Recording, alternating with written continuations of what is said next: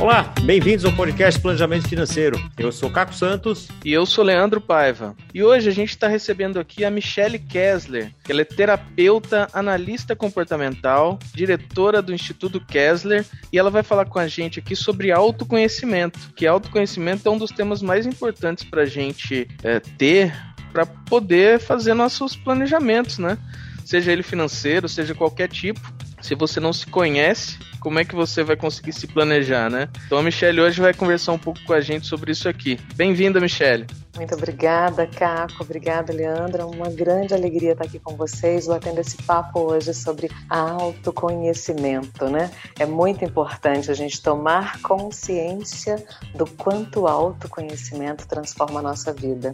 E o tema de vocês é um tema maravilhoso, porque a gente fala de vida financeira e a gente vê que é o calcanhar de Aquiles da, da humanidade, né? A busca financeira, a busca da realização financeira, a busca dos nossos sonhos, muitas vezes financeiros e a gente vê muita gente patinando nessa área, né? Justamente pelo processo do não conhecer-se, do não compreender os seus pensamentos, do não entender o quanto as crenças de tempos passados, dos nossos antepassados influenciam na nossa vida.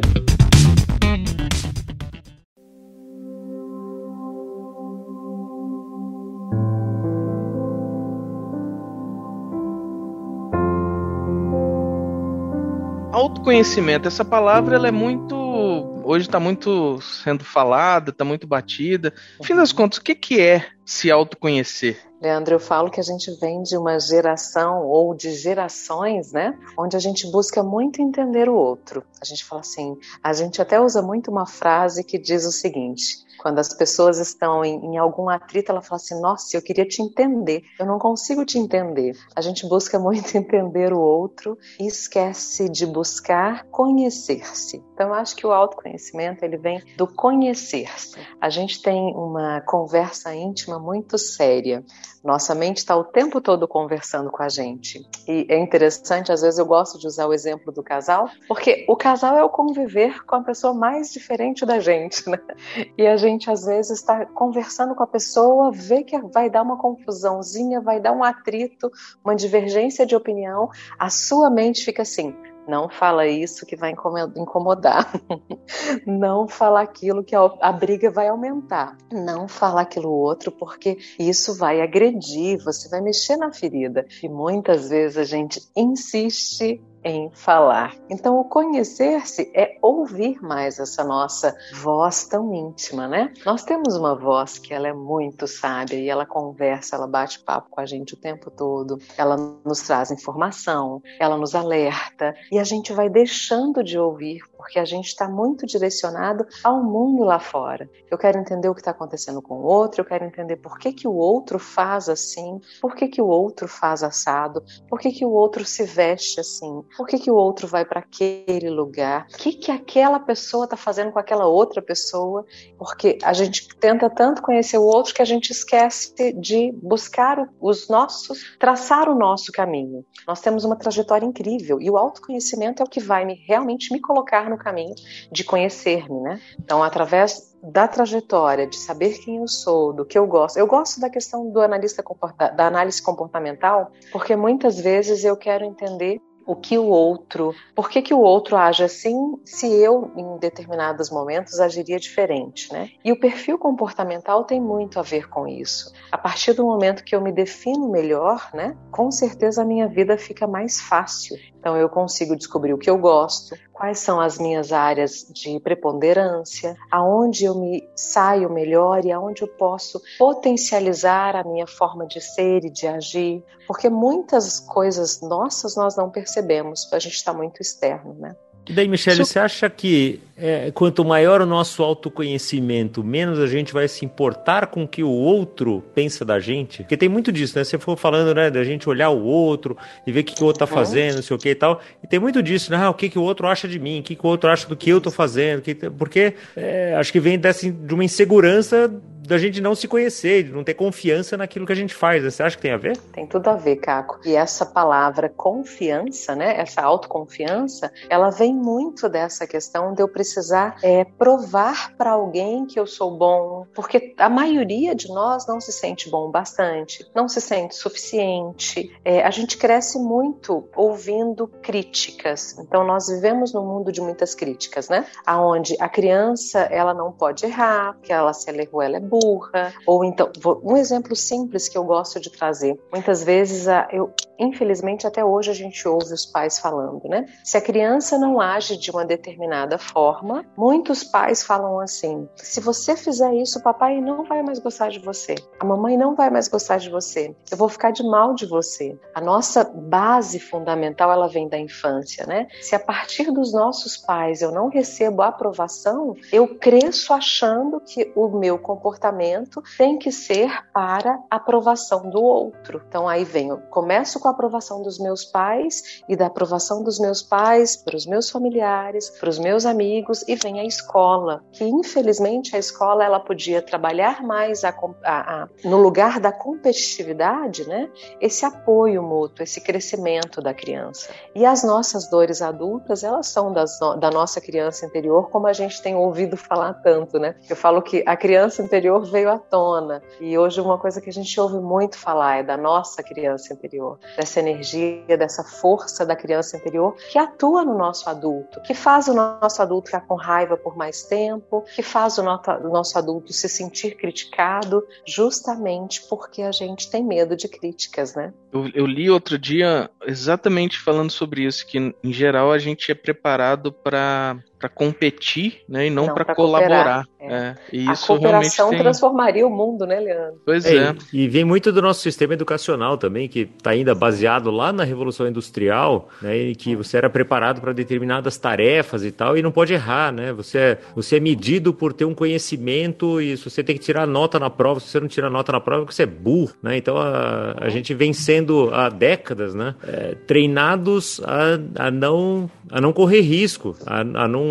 não, se expor, né? Não, ah, você vai falar lá na frente, você fala uma bobagem, os amiguinhos todos todo falam, vão né? Começam a dar né? risada, né? vão fazer bullying, etc. Então, a gente vem com essa cultura, não a gente só no Brasil, né? A gente talvez no mundo ocidental tenha lido muito autor americano e tal, falando que lá é a mesma coisa, né? É, e essa busca é do autoconhecimento, mundial, com certeza. a gente vai se, for, se fortalecendo, né? Para poder encarar todas essas coisas, né? Uhum. E que principalmente e no mundo hoje de mídias sociais, que a gente está se expondo toda hora e que cada vez Sim. mais a autoridade de alguém vem muito menos do diploma dele, do mestrado, do PhD, e muito mais de quantos seguidores ele tem, né? Quantas pessoas vão na live.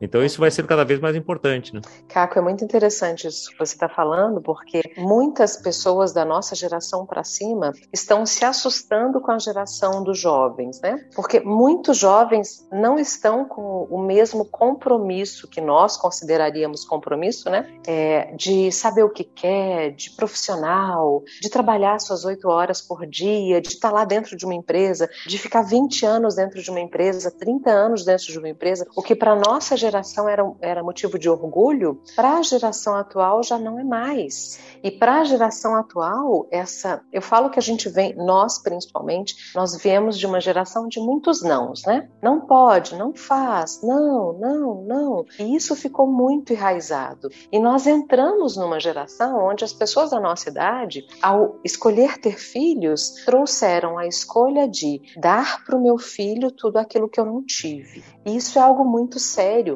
Vem também a questão da menoridade, que antigamente a gente podia trabalhar mais cedo, hoje em dia já não pode mais, né? E essa questão de eu fazer pelo meu filho que não fizeram para mim, isso vai fazendo com que essa geração vá perdendo a força do fazer, do agir, essa a questão do arriscar. A nossa geração ainda foi uma, uma geração de arriscar mais, que a gente enfrentava. A gente dava 12, 13, 14 anos, a gente queria trabalhar para ganhar o nosso próprio dinheiro, né? Então, quando a gente pega o autoconhecimento, quando você olha tudo isso que a gente está falando, fala assim, nossa, mas tudo isso tem a ver com autoconhecimento? Michele, tudo isso tem a ver com autoconhecimento. Porque não adianta eu olhar só para o meu umbigo. Eu tenho que ter a coragem de olhar para as minhas gerações passadas e as futuras, né? Porque se eu não olho para isso, é difícil entender por que, que eu ajo assim hoje, por que, que eu sinto assim hoje. Porque a gente tem muitos padrões de repetições, a gente tem muitos padrões onde a gente segue padrões, né, dos nossos antepassados, e a gente tem que trabalhar isso aqui agora para que a gente possa auxiliar as nossas gerações futuras. Até porque a gente está falando de se expor, né, de tomar risco, isso quer dizer ir além dos meus limites, né, de onde eu estou estabelecido. Agora, se eu não conheço os meus limites, né, como é que eu vou fazer isso, né? Como é que eu vou saber quanto estou disposto a arriscar, etc. Daí eu vou querer ficar naquele portinho seguro, né? Me lembra muito uma frase que diz que onde os navios estão mais seguros é no porto. Só que os navios não foram construídos para ficarem no porto, né? Foram construídos para navegar. Eu tava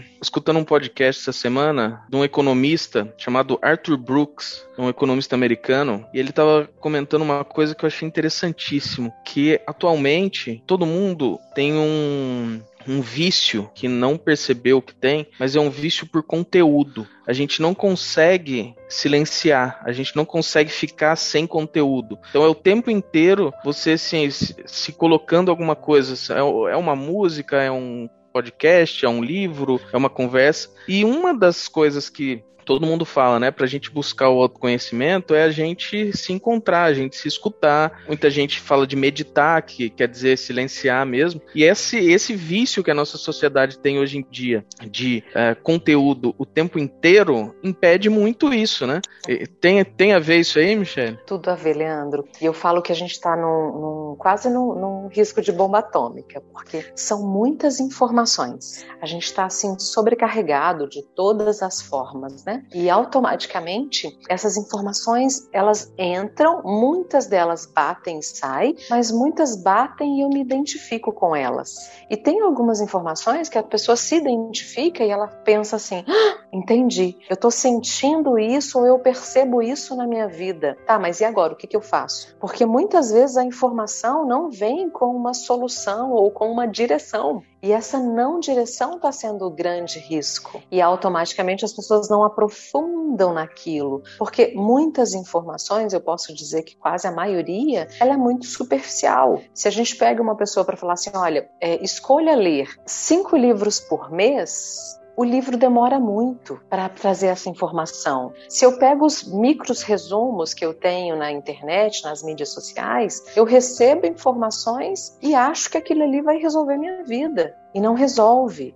Você falando isso, uma, a moda agora no YouTube são os cortes né? Você pega aqueles podcasts que tem três horas de duração, faz um sucesso, mas o que faz mais sucesso é o corte do podcast, que são aquelas pílulas lá de um minuto tal. E isso faz muito mais sucesso que o próprio podcast que tem três horas. E outro é exemplo disso. Isso. E outro exemplo disso são todas as ferramentas para a gente ouvir em uma vez e meia velocidade, duas vezes a velocidade, etc. Porque daí eu vou pegar aquela informação e consumir mais rápido ainda. Né? É então, é literalmente para poder consumir mais coisa ainda. Isso. Agora eu vou fazer, vou contar um, um, um, estudo que eu fiz comigo. Eu peguei um mês ouvindo muitas coisas aceleradas, muitas. Então tudo que eu estava estudando eu estava colocando no acelerado. Determinei algumas coisas para eu poder pegar isso depois no, na, na velocidade normal. Eu fiquei impressionada quanto conteúdo eu perdi no acelerado, quantas coisas passaram e eu não nossa, olha que coisa preciosa estava aqui e eu não vi. Então é muito importante a gente tomar.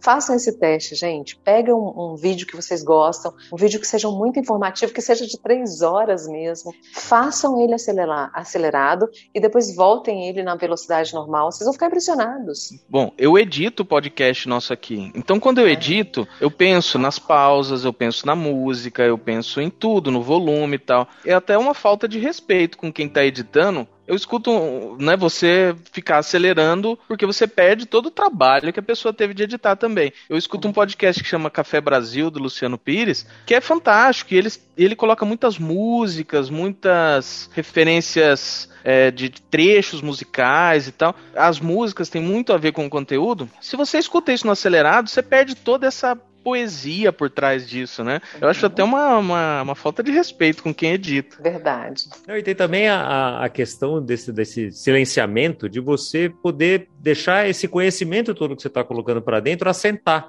Para ver onde que caixinha que você vai guardar, né? Uma vez ouvindo um podcast também, agora não vou me lembrar de quem foi, mas falando falando disso, falou, olha, pensa no conhecimento como se você estivesse pegando um monte de caixa e colocando dentro de uma sala. Se você simplesmente vai levando um monte de caixa para dentro da sala, tem uma hora que entope ali, você não sabe nem o que fazer com tudo aquilo, você não sabe como arrumar. Então coloca algumas coisas. É igual uma mudança, ali. né, cara? É igual uma mudança. Você, precisa, é, você leva as coisas da cozinha, mas está tudo misturado, você, fica uma semana para organizar até a É, se é que você vai organizar um dia, né? Porque talvez, talvez você tem tanta coisa, fala, meu, deixa para lá, vou tentar arrumar uma outra sala, né? E aquela é, coisa verdade. toda se perde, porque você não deu, deixou nem a, a, o conhecimento assentar para você saber como é que eu ligo uma coisa com a outra, como é que eu penso sobre isso, né? Porque a gente quer colocar muita informação para dentro e não pensar sobre ela. Porque uhum. também tem outra coisa, né? A gente é estimulado a gerar tanto conteúdo, né, por causa daquilo que a gente viu que eu falei agora há pouco, né, a gente é muito mais medido hoje, menos pelos diplomas e mais pelo nosso alcance o que, que a gente faz, então a gente é estimulado a gerar conteúdo, todo mundo é estimulado a gerar conteúdo e fica aquele frenesi, deu, né, é, aquele fomo, né, o fear of missing out, né, aquele medo de estar tá perdendo alguma coisa, nossa, o que, que eu estou perdendo que tem aí fora, então eu vou consumir tudo que der, né, e, e não aproveito nada do que tem aí, né. É super interessante isso, por isso a identificação do perfil comportamental comportamental eu acho muito interessante, Caco, porque eu falo que essa, essa nossa área aqui do Instituto Kessler é muito interessante, porque a pessoa às vezes vem para fazer um trabalho para você, aí de repente ela quer fazer o que você faz. ela é totalmente de uma área de marketing, ela é totalmente de, de outra área, mas ela de repente ela olha para a gente, ela imagina que seja de uma forma, não, então eu já vou mudar a minha profissão, eu já vou fazer o que vocês fazem. E isso é muito complexo e muitas vezes isso não tem a ver com o meu perfil comportamental, não tem a ver com a minha carga é, é, de, de, aprendizado da vida. E de repente eu vou excluir tudo que eu já aprendi, tudo que eu já vivi, para mudar totalmente a minha profissão. Então é muito interessante a gente conseguir compreender melhor isso. E vocês falaram muito sobre a questão do silenciar e do meditar, né? E a gente tem ouvido falar demais disso. Acho que nos últimos 5, 10 anos, isso veio muito à, tona, né? O mindset, é, a presença, né? O estado de presença presença é muito importante. E muitas pessoas me perguntam, Michelle, mas eu não consigo meditar, Michelle, eu não consigo parar minha mente. Eu falei, não pare, por favor, agradeça a sua mente. Agradeça porque ela está pensando. Em vez de você brigar com a sua mente a hora que você escolhe silenciar, eu gosto muito de, de dar essa dica. É, a hora que você parar, fechar os olhos, use a respiração diafragmática. Respire algumas vezes. Gosto da contagem, porque se a gente não conta, a gente se perde. Então, então, conta respirando. Um, dois, três, quatro, cinco, seis, ou até o número que você der conta, às vezes menos, às vezes mais. Prende cheio, conta de novo. Um, dois, três, quatro, cinco, seis.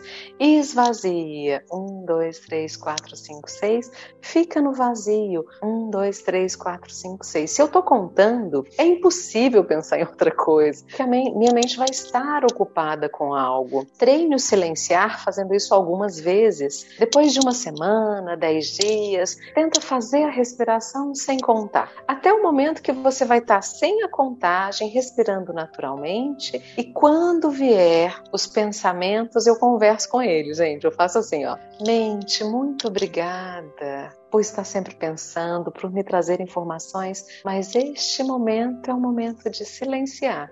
Obrigada. E continuo, volto para a respiração, me reconecto, porque assim o meu, o meu coração não vai parar, não tem como pedir para ele para um pouquinho que eu vou meditar. Não tem como pedir para o meu pulmão parar de funcionar porque eu vou meditar. A mente também não vai parar. Nós somos um organismo maravilhoso, uma máquina que não para de funcionar, né? Só quando chega a morte. Então, enquanto eu estou viva, deixe a mente funcionar, acalme a sua mente, converse com você mesmo. Se chega uma pessoa nervosa perto da gente, o que, que a gente faz? A gente não tenta acalmá-la? A gente precisa conseguir conversar com a gente também. Isso é super importante do autoconhecimento, né? Eu me lembro uma frase que eu amei, uma professora de yoga falou: todo mundo deveria meditar 10 minutos por dia, mas tem aquelas pessoas que não têm tempo, essas deveriam meditar 30. Então é bem por aí, né? A gente, todo mundo deveria fazer sempre esse, esse exercício. Verdade. Né? Porque é, é fantástico essa coisa da respiração. O Simon Sinek fala isso muito também, falou que isso é um treino, inclusive, para quando a gente está fazendo alguma tarefa ou está falando com alguém que a gente se distrai, essa coisa de voltar para o foco, né? Que a gente faz na meditação, que você acabou de falar muito bem. Puxa, veio esse pensamento, obrigado, mas agora não é hora, deixa eu voltar aqui para silenciar, etc. Às vezes eu estou conversando com alguém tá, vê uma coisa, puxa, preciso ligar para um cliente, preciso fazer alguma coisa. Eu não vou parar de falar com aquela pessoa, não deveria, né? Parar de falar com aquela pessoa e olhar o celular ou fazer alguma coisa. Então é esse treino de voltar para aquela tarefa, né? Do mindfulness que você falou, né? De estar, estar presente naquilo que a gente está tá fazendo naquele momento, né? Um outro ponto que eu acho que tem muito a ver com o autoconhecimento é a gente saber dizer não para as coisas também, né? Porque muitas vezes você está trabalhando, seu, seu chefe te pede um negócio, você sempre, não, tá bom, faço, alguém te pede, sempre... mas se você não sabe quais são os seus limites, o Caco já falou isso lá no começo, né? Como é que você vai dizer não para as coisas? Eu acho que isso é um ponto importantíssimo também, né? E o falar não vem muito do desagradar, né, Leandro? É, o falar não, eu, nossa, as pessoas não vão mais gostar de mim. É, na hora que surgir uma outra oportunidade, eu não vou estar na frente da fila. Então, esse medo da exclusão vem a, a necessidade de falar sim para tudo, mesmo que esse sim te sobrecarregue. E essa essa importância de falar não, eu falo que é um tema que a gente poderia fazer um outro podcast inteirinho sobre ele, que é um tema maravilhoso, é a descoberta dos seus limites, né? A, a descoberta de que o não para o outro que está ouvindo não também é importante, porque do mesmo jeito que ouvir sim é importante, ouvir não é importante. A gente precisa conseguir trazer essa noção de espaço-tempo. Eu estou aqui agora, eu já estou com cinco tarefas. Se eu colocar mais um, eu vou dar conta? Não, eu não vou fazer com com maestria, assim com outras que eu já estava executando. Então, essa compreensão. E a gente vem de realmente. Eu trabalhei em banco muitos anos. Teve uma época que nós estávamos em. Cada é, gerente atendia três agências. Nós viajávamos para três. Quando eu saí do banco, eu estava em sete agências. Então, você dá conta, eu coloco mais para você e tiro um funcionário. E isso foi. Aconteceu muito, gente. A gente uma, uma coisa simples, as pessoas às vezes falam assim: nossa, fulano e cicrano comem muito rápido. A justificativa das pessoas é: eu me alimento rápido, como rápido, porque foi assim que eu aprendi, porque eu tinha pouco tempo de almoço no trabalho. Então, olha como a gente vem de processos doentios, que na nossa idade a gente começa a tomar consciência. Antes disso, parece que é bobagem. Eu falo que dos 40 para frente parece que você entrei no corpo. Parece que a gente não estava dentro do corpinho antes, né? E você começa a tomar consciência da alimentação, da mastigação mais, mais devagar, nossa, mas influencia no quê? Tanto faz. Não, gente, faz muita diferença para o corpo, para a saúde do corpo, para a mente. A gente fala tanto do nosso intestino maravilhoso, né? Nosso segundo cérebro. Se as coisas não estão funcionando bem ali, a vida não está funcionando bem. É verdade. E você trazendo isso, a gente aqui falando sobre planejamento financeiro, me veio a palavra planejamento na cabeça, que hoje em dia a gente tem tantas ferramentas para se planejar, o que é importante, claro, mas a gente não pode se tornar também um escravo do planejamento. Uhum. Porque hoje em dia, vou dar um exemplo não com planejamento financeiro, mas planejamento de viagem. Quantas vezes eu vejo as pessoas fazendo aquele planejamento assim, eu vou acordar às 5 da manhã, a gente vai pegar o ônibus, aí vai, tô em Paris, vou na Torre Eiffel, vou fazer aquilo, vou fazer aquilo. Visitou 38 lugares no dia, voltou pro hotel e, poxa, foi lá, tirou uma foto em frente de cada e tal. É legal? Poxa, é, tem seu lado interessante, mas hoje em dia, com um plano desse, você com GPS, você com um celular ali que você não tem, você não se perde você não vai ter nenhuma experiência nova sem querer, por quê? Porque tá, tudo tá tão no caminho certo ali que você não tem. Eu, eu lembro, é, eu trabalhei muito tempo como gerente de projeto numa multinacional de engenharia, então tudo era muito planejado, a gente tinha que planejar tudo muito certinho. E eu lembro que umas férias que eu e a Raquel, minha esposa, a gente foi pra Europa, que a gente falou assim: não, a gente não vai planejar essas férias, porque a gente quer errar, errar quer se perder, quer fazer o que der na telha. Então a Legal. gente sabia onde a gente ia dormir e é onde a gente ia o, o, né, o traslado de, um, de uma cidade para outra. Mas o que, que eu vou fazer nessa cidade? Chegando lá a gente vê. A gente pergunta, a gente vai na padaria e pergunta. Tanto que a gente estava em Paris, por exemplo, e acordou às 10 da manhã e vai fazer o quê? Não sei, vamos passear na praça aqui na frente, que tá bonita, tem umas flores. A gente se deu essa liberdade de fazer o que viesse na telha ali, sem se planejar, né? Que delícia! E, e hoje em dia é difícil a gente ver isso, porque você vai falar isso pra alguém e a pessoa vai falar: caramba, mas você tá olhando as flores lá em euro? Pô, você podia ter ido em 15 lugares de manhã. É, podia, mas eu preferi. Mas não seriam aquelas flores, né? Exatamente.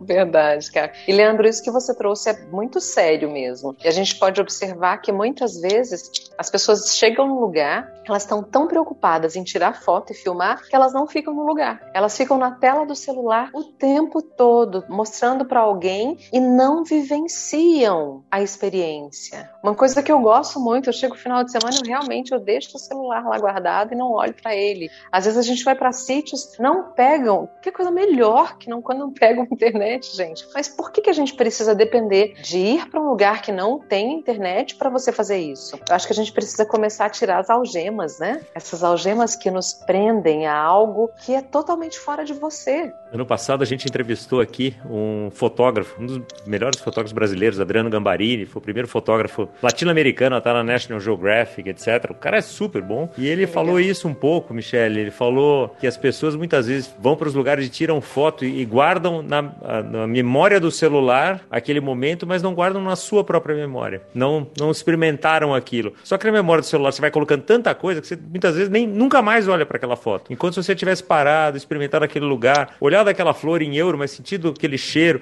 vivenciado com a tua esposa ali, né? Como aqui você está tomando aquele suco, sentindo aquele, é, ouvindo aquele barulho dos passos, qualquer coisa assim, aquilo fica impregnado na memória e daí você vai vivenciar aquilo muitas outras vezes, né? Então estar presente no momento é o que a gente está falando do autoconhecimento aqui, né? Voltando pro, pro começo da conversa, né? É literalmente isso. São a vida é feita desses detalhes, né? E quando você fala de memória do celular, realmente a gente vai guardando na memória. Hoje a gente coloca em nuvem e você nunca mais olha para aquilo. E o que a gente observa, aí você tem o espaço de um chip, mas você precisa de um pouco mais. Aí você compra espaço na nuvem, daqui a pouquinho você precisa de mais. E você vai aumentando o espaço e você parece que a minha sensação é que a gente está ficando pequenininho dentro disso tudo, porque a gente é um grão de areia dentro das nuvens com tantas informações, tantas imagens e muitas coisas a gente está deixando de vivenciar. Vou contar uma história para vocês que para mim foi muito interessante. Nós estávamos num pesqueiro aqui perto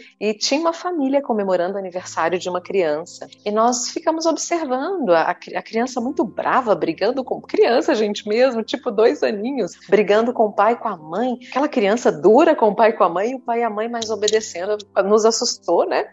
Terapeuta psicólogo olha muito para isso, não tem jeito de não olhar, né?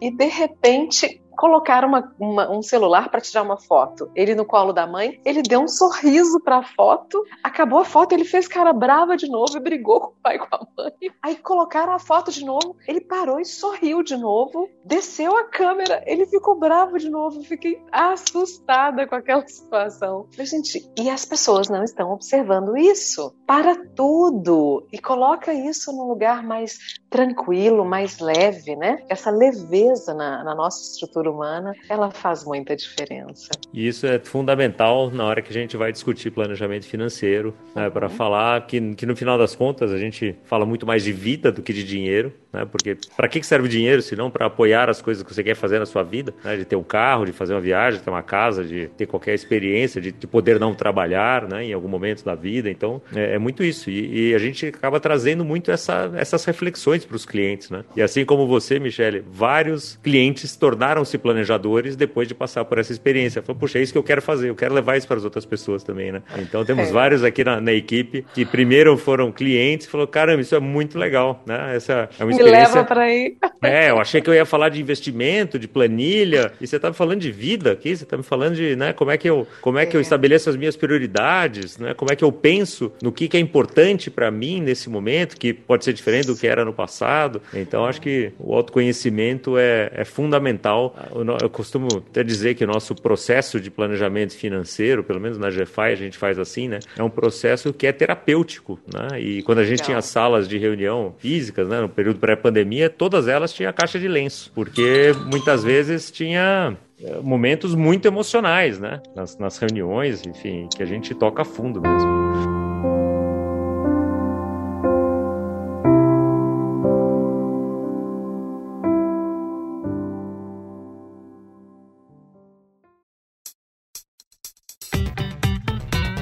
Mas a gente vai chegando no, no, final do nosso episódio aqui. A gente sempre gosta de ouvir uma dica de livro, de série, de, de filme. É, o que, que você pode trazer para o nosso, nosso ouvinte aqui, Michele? Caco, eu vou deixar primeiro uma dica, é, uma frase de dica que eu acho importantíssima. É, autoconhecimento passa por erros e acertos. A pessoa que nós somos hoje, nós não fomos ontem, não fomos há 10 anos atrás, não fomos há 20 anos atrás. Somos quem somos hoje pela coragem do que vivemos, errando ou acertando.